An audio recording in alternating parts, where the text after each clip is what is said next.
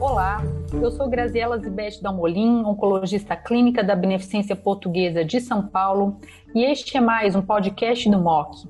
Hoje estou aqui entrevistando o diretor do Departamento de Oncoginecologia do AC Camargo Cancer Center, Dr. Glauco Baiocchi, para conversarmos sobre um assunto de grande relevância na ASCO desse ano, sobre a citorredução secundária no câncer de ovário.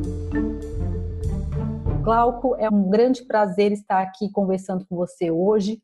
E o assunto do MOC de hoje é sobre as principais apresentações da ASCO de 2020, essa grande discussão sobre os dados de citorredução secundária no câncer de ovário. Então, nós tivemos dois estudos importantes é, apresentados na ASCO desse ano, com citorredução secundária, um estudo europeu, o Desktop 3, e um estudo chinês, o SOC-1. Glauco, você gostaria de comentar um pouquinho sobre as diferenças entre esses estudos e os principais é, resultados importantes? Oi, Graziela, para mim é um, uma honra poder estar aqui conversando com vocês é, sobre esse assunto tão importante e, e, é relevante o que aconteceu agora na, na, nessa apresentação da ASCO desse ano. É, eu acho que é importante a gente contextualizar um pouco sobre a situação secundária, né, que é a cirurgia após a recorrência do câncer de ovário, no caso platina sensível. Ah, eu acho que o, o, os dois estudos apresentados ah, agora na ASPA esse ano foi um chamado Desktop Ovar 3 e o outro chamado SOC1. O Desktop Ovar 3 é um estudo, é uma continuidade de vários estudos que tem desse grupo do AGOVAR, né, que é um grupo operativo alemão, que estuda bastante câncer de ovário. E, e, tudo começou com a primeira publicação em 2006, onde é o Desktop Ovar 1, onde foi, foi realizada uma avaliação retrospectiva multicêntrica e que tinha como objetivo avaliar qual seria a, a, o, realmente a, a intenção e o objetivo da cirurgia e foi visto que a cirurgia deveria ser uma sintetização completa, né, assim como é feito hoje na cirurgia na sintetização primária. Se viu nesse estudo que paciente com sintetização completa tinha uma sobrevida uh, global mediana de 45 meses e qualquer doença residual tinha uma sobrevida pior. E esse, esse mesmo estudo da Stopovar 1, ele mostrou para gente, foi criado um score, o outro endpoint era criar um score para tentar predizer essa redução completa, que é o chamado AGO score. O AGO score nada mais é do que uh, uma análise multivariada uh, de fatores uh, preditivos de redução completa. Os pacientes que tinham um bom performance status, fizeram redução completa primária ótima, ah, e que não tinham a CIT, aqui com um valor de corte de 500 ml, assim que eles eram submetidos à citação secundária, eles tinham uma chance de conseguir essa citação completa na secundária, ou seja, na recidiva platina sensível, de 75%. Então, esse grupo seguiu, ele validou esse score, que é o AGO Score, no Desktop OVAR 2, né? Foi uma publicação um pouco depois, né, que já em 2000, lá para 2011, a primeira foi em 2006, ah, validou e viu que realmente se conseguia com o Augustor uma redução completa de 75%, por volta de 75%, tá? Ah, agora, ah, logo depois eles abriram o estudo fase 3, que era a partir das pacientes platina sensíveis a fazer a citorredução a secundária, baseado, a, a, o critério de inclusão era preencher esse água score, os pacientes eram então randomizados para fazer a citorredução secundária versus ir direto para quimioterapia baseada em platina. O segundo estudo apresentado esse ano na, na ASCO foi o estudo SOC1. É um estudo bem interessante que ele usa, na verdade, outro critério né, para selecionar os pacientes, ah, como tentar predizer a citação completa, que a gente sabe que o objetivo da citação secundária deve ser retirar toda a doença, né? Então ele baseia-se no iModel, que é um score uh, publicado em 2012, também baseado em, em, dados retrospectivos, é um score um pouco mais complexo, onde inclui o estadio da FIGO, se doença é, residual na primeira cirurgia, intervalo livre de doença, o ECOG, CAS25, que assiste na recorrência. Então é feito um score e a partir desse score, se ele é abaixo de 4.7, a partir é, de 4.7 o valor, né, aumentaria a chance de citação completa. Então, o SOC One ele usou esse score, mas também ele usou o PET-CT para poder selecionar essas pacientes. De onde vêm esses estudos de citação secundária? Então, existe, lógico, uma várias séries da literatura, inclusive uma, uma revisão uh, sistemática publicada pelo Bristol, que sugere que os pacientes poderiam se beneficiar da cirurgia na recorrência, né? E depois seguiriam com a quimioterapia baseada em platina. Né? Então, esses resultados são resultados bem interessantes. E antes de uh, falar sobre o resultado da ASCO desse ano, mas uh, eu acho que a gente precisa lembrar que existem esses dois estudos fase 3, existe um terceiro estudo fase 3, que é o do Jorge 213, que foi um estudo já uh, apresentado uh, na ASCO em 2018, né, e publicado, desculpa, foi em 2018 isso, e publicado logo depois, no final do ano passado, né, pela New England, do Robert Coleman, que é o PI, onde esse estudo GG213, ele, ele randomizou os pacientes para fazer a citação secundária ou uh, ir direto para a quimioterapia baseada em platina, mas não era um estudo puro de cirurgia, porque ele tinha dois braços no estudo, onde o outro braço era randomizado para fazer quimioterapia em carboplatina versus carboplatina e, e, e, e.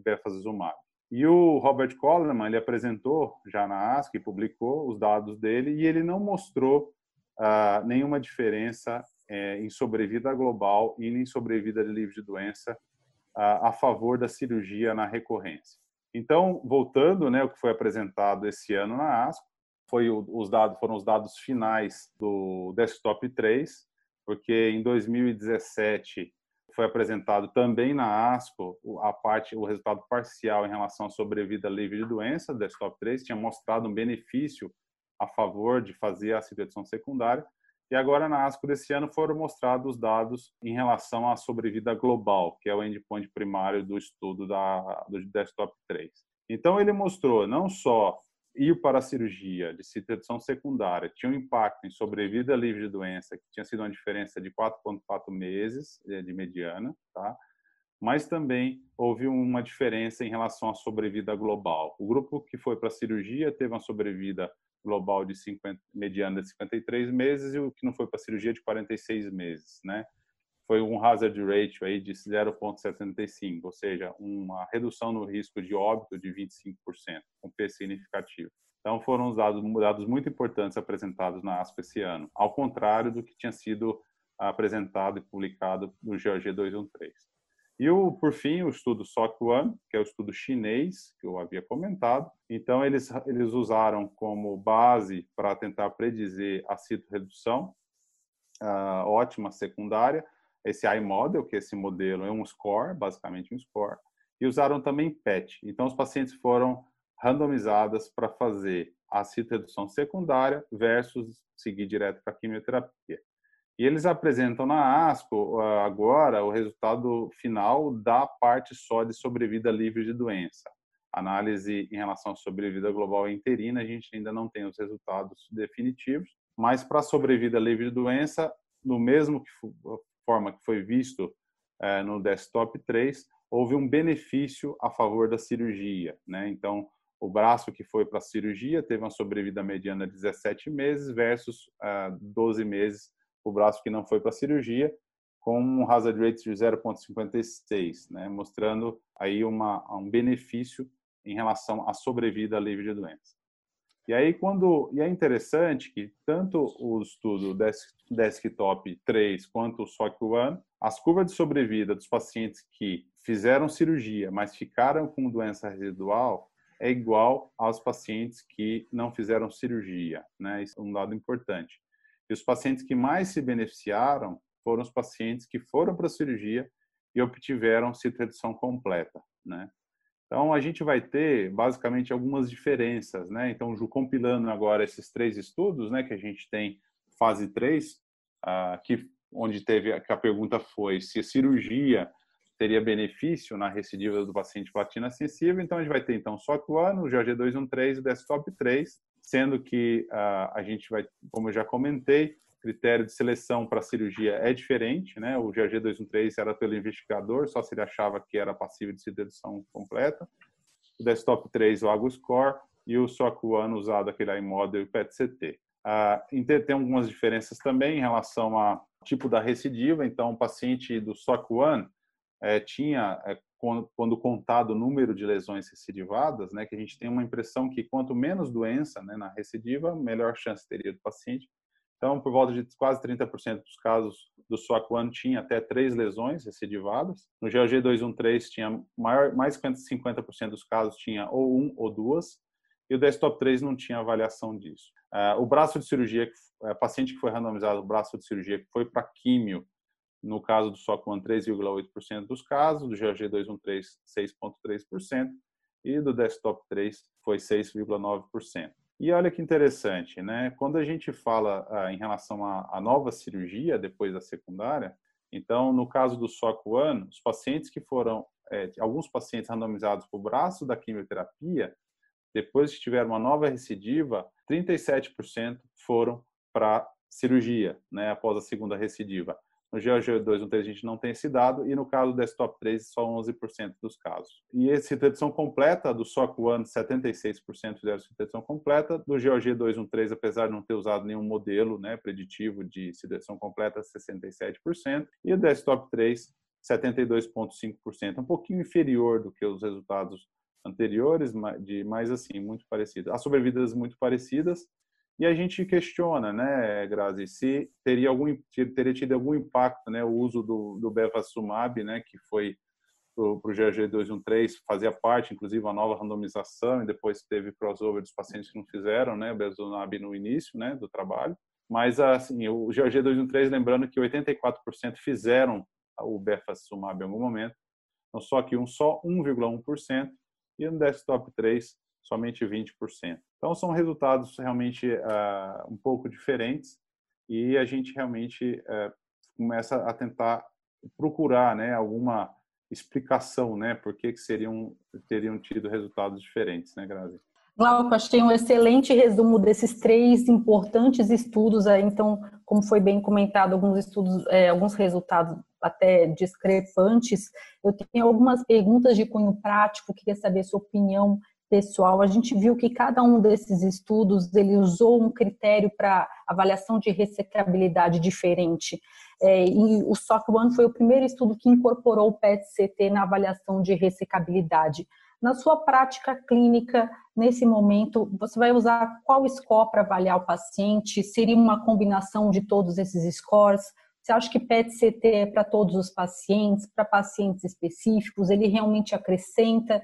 Na avaliação da citorredução secundária? Gazela, eu acho que essa é a pergunta de um milhão de dólares, né? Como é que a gente vai selecionar bem os pacientes? Então, a, a gente tem usado como, a, eu não, pessoalmente, e nem ninguém do grupo, acho que usou até hoje o iModel, né? Então, uhum. é, um, é, um método interessante, mas assim, a partir dele, se é baixo risco, você tem, teria uma chance de 50% de obter completa. Então, não parece ser tão bom, né? Assim, no uhum. Então, um, um, terceiro score que é utilizado é o score do. É é não é um score, na verdade, né? Avaliação é do Memorial Slow Catering, né? Do Memorial, é uma publicação do Chi, que é, que é muito simples. Ele usa basicamente a, como é a recidiva, né? Se é uma uhum. lesão uh, mais que uma, ou se é carcinomatose, né? Duas, ou, ou carcinomatose. E o momento da recidiva, se é entre 6 e 12, 12 e 30, marca 30 meses, para poder oferecer ou não a cirurgia. Então, um exemplo, carcinomatose não se ofereceria, não, não faz a cirurgia se recidivar entre 6 e 12 meses, que é algo que a gente vê no dia a dia realmente, não é, uhum. invariavelmente não é possível fazer a supressão completa nesse cenário. E a carcinomatose, no caso, a partir de 30 meses, você ofereceria para todos os pacientes. É, o que a gente e, e por outro lado, é, existe uma própria publicação do Memorial é, avaliando bem recente, avaliando os três os três scores, né, juntos, e eles e, e, sugere um dado bem interessante, porque o iModel, que é a publicação do Tian, é, eles, eles têm bastante concordância, né, com a predição de supressão completa, né? E essa publicação no memória de 86% de citação completa, então até mais alto que você tem do estudo prospectivo, né? Que às vezes realmente a gente abaixa um pouco essa porcentagem esperada dos estudos prospectivos randomizados. Mas o AgroScore, ele, ele a acurácia é, caía para quase 50%. Então você deixaria de, de fazer uma cirurgia e potencialmente benefício um número muito grande de pacientes. Então, na prática, o que, que a gente usa hoje? Né? Primeiro, platina sensível, né? então mais de seis uhum. Do platina sensível, eu acho que o primeiro score, o primeiro dado para usar o raciocínio que a gente tem é um PET. Então, se disponível, eu acho que vale a pena o PET, porque o PET vai nos dizer, por exemplo, doença extra-abdominal, acho que é muito importante nesse sentido, E uhum. não é número de, de, implantes em si, mas principalmente doença intraparenquimatosa, que ele pode nos adicionar alguma coisa, né? Ah, o número de implantes, a gente tem uma revisão ainda não publicada, apresentação em, em, em congresso, que a partir de três captações intraabdominais diminui muito a taxa de citetização completa, né, no PET. E é interessante que o, o SOC1 ele vê isso, vê isso também. Quando você pode ter, geralmente você tem um número muito maior de, de implantes e de doença do que é captado no PET, que gente sabe que o PET não é tão bom para predizer é, de detalhes de carcinomatose. Então, o que, que a gente usa? Então, primeiro, platina sensível. Uh, segundo, tem que realmente usar o raciocínio. Acho que vale a pena o raciocínio uh, do memório, né, esses dados do, uh, do memório. E o AguScore, ele fica um pouco em paralelo, você entendeu? Então, uhum. é, eu, eu, até hoje a gente, eu não uso ele para nem para excluir totalmente o paciente e nem para poder é, decidir. Eu acho que eu acho que basicamente eu, eu uso ele junto do, do score do memória. Né? Isso é, uma, é um dado. Por outro lado, a gente tem que lembrar que vale muito da, dessa avaliação de, da imagem em si, né? Vou te dar uhum. um exemplo de uma paciente que voltou é, recente comigo. Ela tinha feito uma citação completa primária com quimioadjuvante, patinitaxol, um 3C, e ela teve uma recidiva agora, 30 meses, deu certinho 30 meses, por coincidência. E a gente foi avaliar, ela preenchia com todos os critérios possíveis de scores, né? Só que ela tinha uma, ela tinha a recidiva irressecável, do ponto de vista técnico, né? Então tinha uma infiltração de mesentério intensa, tinha uma doença que não era passível de redução secundária. Né? Então eu acho que é um, é, eu acho que o score em si não deve não deve ser usado sozinho, entendeu? Acho que a gente ele vai nos ajudar a, no raciocínio, né? Mas ele sozinho não deve ser usado, porque senão a gente vai operar um número muito grande também de pacientes sem necessidade e vai deixar de operar outros que não que poderia ter benefício. Mas eu acho que o recado é, é você a, vai fazer uma cirurgia e não tirar toda a doença é mais deletério para o paciente do que você ele direto para químio, né? Então a gente tem que tentar selecionar o melhor do paciente. Expor, expor a cavidade, o comentário uma, uma vez que eu ouvi do Denis expor o abdômen, a, a, cavidade abdominal ao ar ambiente não tem benefício nenhum para o paciente, né? Então, a gente tem que evitar eh, cirurgia desnecessária para esse paciente. Não, eu acho que a mensagem desses três estudos importante, né, é que todos eles eles foram feitos em grandes centros com é, grande número de pacientes operados com câncer de ovário, então a expertise do cirurgião é extremamente importante e faz a diferença para a avaliação da ressecabilidade. Então, a mensagem é que se for avaliar para uma citorredução secundária, o, o especialista em oncoginecologia ele é fundamental na avaliação da paciente. Sem dúvida, Grazi. E olha que interessante, ele, o SOC1, por exemplo, o paciente com, carcinomatose, eles tiveram uma taxa de citoredução completa por volta de 60%. Então mostra realmente um grande expertise, né, e um grande, uma grande dedicação à cirurgia, né. Então isso é um dado muito importante. Agora existe uma, uma questão muito muito interessante, né, é, e que talvez tenha sido está sendo visto no SOC 1 e pode ter acontecido no GOG 213, mas ainda não tão não demonstrado, não foi demonstrado claramente no paper, né. Então, mesmo no GOG 213, o paciente que fez a citação completa, ele teve um, um, uma curva de sobrevida melhor de todos eles, né? Uh, só que é interessante o paciente que foi para a cirurgia e não fez a citação completa é um paciente que foi pior. A impressão que dá é que ele tem sobrevida global, na verdade, ele foi pior de todos as curvas. Ele foi pior até do que do que foi direto para química. Então, por que, que aconteceria isso? Então, eu acho que tem alguns detalhes que a gente precisa é, avaliar melhor e, e, o futuro vai nos dizer. Então, um deles, será que esse paciente que não, que foi para a cirurgia, citação secundária, é, secundária, e não conseguiu a cirurgia, é um paciente com uma carga tumoral muito elevada? Será que esse paciente é um paciente que tem um tipo uh, molecular do tipo mesenquimal, que a gente sabe que já desde lá da citação primária é um paciente que a chance de você obter uma citação primária completa é menor? E outro detalhe importante é que não foi avaliado ainda a mutação de BRCA1 BRCA2, né? Então, a gente sabe que são pacientes que têm uma resposta à quimioterapia baseada em platina muito mais favorável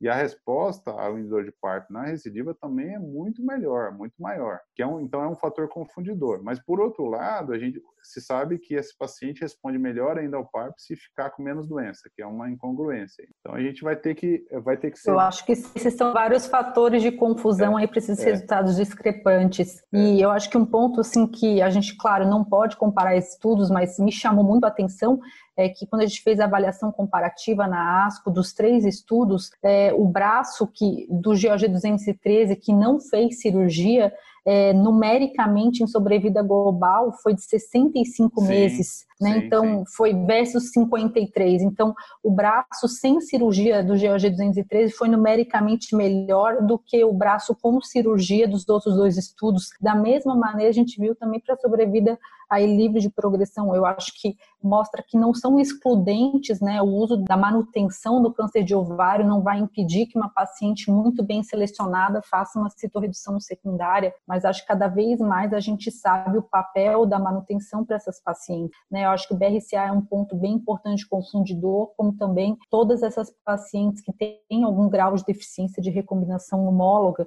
a gente teve um número muito baixo de, de pacientes que fez uso de inibidor de PARP nesses dois estudos, no Desktop 3 e no SOC1, no, no GOG 213 é, só foi descrito os pacientes com uso de bevacizumab. Então, provavelmente na prática clínica hoje, a gente vai ter dados de sobrevida maiores ainda do que os já expostos, né? Porque a gente Sim. vai combinando os dados de estudos. Glauco, e uma outra opinião, é uma pergunta, é, a gente sabe a grande dificuldade de fazer estudos cirúrgicos de longo follow-up que a gente precisa. A gente sabe que sobrevida global num estudo cirúrgico é um desfecho bastante importante. E qual seria, assim, na sua opinião, esses dados discrepantes, o futuro de novos estudos de cirurgia no câncer de ovário? É, que perguntas vocês acham que ainda faltam serem melhor respondidas? Como você desenharia novos estudos qual a sua opinião sobre isso? Eu acho que uh, a gente, novos estudos deverão ser desenhados a partir desses dois dados, né? Que é primeiro o, o, perfil molecular da lesão, eu acho que vai ser avaliado em algum momento, e, se, e antes disso, né, a mutação de BRCA1 BRCA2. Então, eu acho que os três estudos provavelmente vão ter análise de subgrupo, é uma análise pós-hoc, assim, que não é, mas talvez a gente tenha algum detalhe bem interessante, né?